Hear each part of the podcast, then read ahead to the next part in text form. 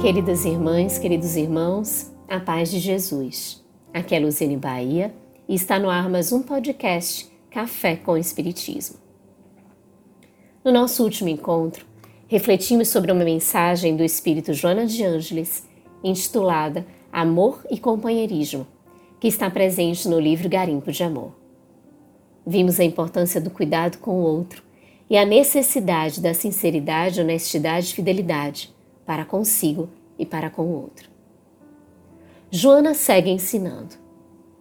Da mesma maneira que dialoga, sabe silenciar nos momentos próprios em que o outro necessita de introspecção, de harmonia interna, de solidão saudável.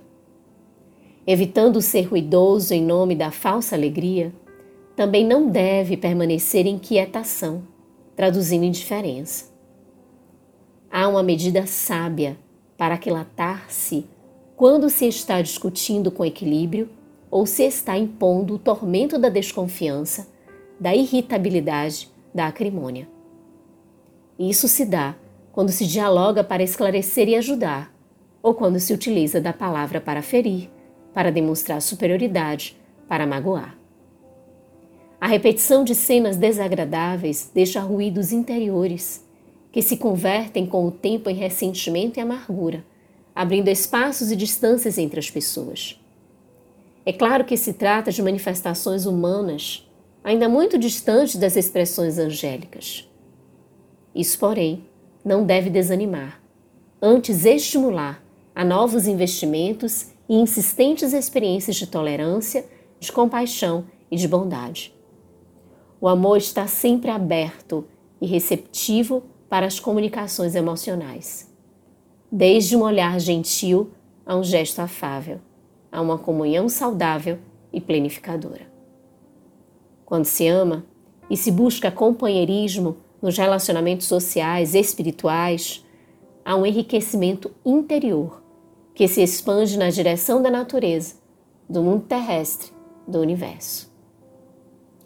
Este último trecho sobre relacionamentos sociais e espirituais, na direção da natureza, do mundo terrestre do universo, nos lembrou da impactante história que citamos no episódio anterior, narrada por Amália Domingos Soler em seu livro Contos Espíritas, cujo título é O Ramo de Violetas.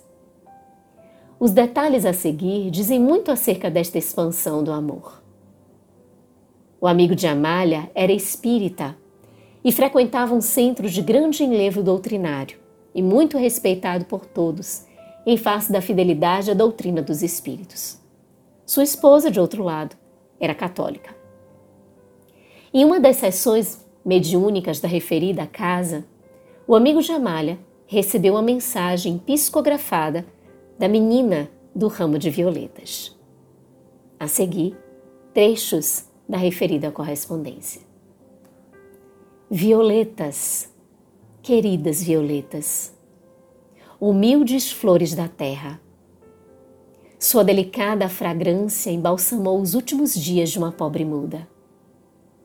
Violetas, flores de minha alma, vocês me disseram: um ser a ama. Chorará quando você morrer. Oh, então eu não queria morrer porque havia encontrado a realidade de meus sonhos. Eu via em minha mente, desde muito pequena, um homem a quem esperava sempre, sempre. Quando o vi, exclamei: Ele está aqui. Senti uma emoção desconhecida, dolorosa talvez, porque meu fraco organismo já não podia sentir sensações. Somente seu ramo de violetas dava calor a meu coração. Aquelas flores me diziam: Vai tranquila, ele chorará por você. E você chorou. Se soubesse quem sou, nossos espíritos estão unidos há muito tempo. Sim, estamos enlaçados como o prazer e a dor, como a luz e a sombra como a voz e o eco, como a flor e o fruto, como o tronco e as folhas, como a nuvem e a chuva. Quanto nos amamos. Cultiva, cultiva as violetas. O perfume delas lhe falará sobre a pobre muda da terra. Espírito de longa história, que em todas as suas experiências lhe consagrou seu profundo amor. Este conto real amplia as nossas percepções e nos conduz em reflexões sinceras, puras e singulares a respeito do amor e do companheirismo. Constatamos que não há limite para o puro amor e nem há solidão. Jamais estamos a sós e estamos sim rodeados de corações fraternais, encarnados e desencarnados, que muito nos amam e nos fazem companhia, mesmo nestes dias tão desafiadores. Joana ainda diz: Esse amor ao próximo, que deflui daquele que se tem por si mesmo, atinge o pórtico daquele que se deve dedicar a Deus.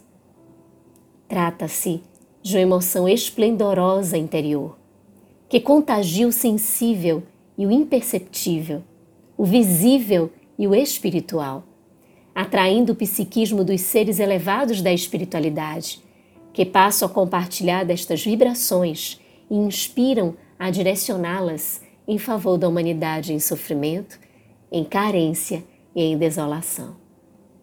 O amor é imbatível no seu objetivo e indestrutível na sua constituição, porque emana do Criador e a ele volta.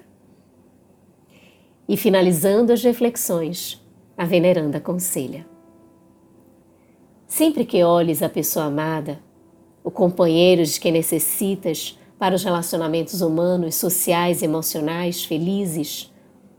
Faze dela um espelho e observa como te vês nele refletido.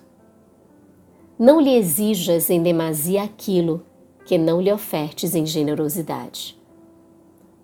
Talvez ela não saiba retribuir, mas se permaneceres oferecendo-lhe gentileza e paz, chegará o momento em que também se abastecerá de alegria e de gratidão, que são respostas do sentimento que ama.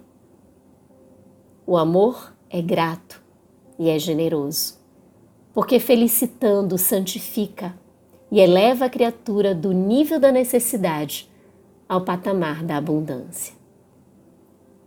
Ama, e mais compreenderás a bênção do companheirismo do relacionamento gentil, pelo que experimentes e pelo que transmitas a todos aqueles que se te acerquem e compartilhem das tuas elevadas emoções. Com gratidão imensa no coração, um grande abraço e até o próximo podcast Café com Espiritismo.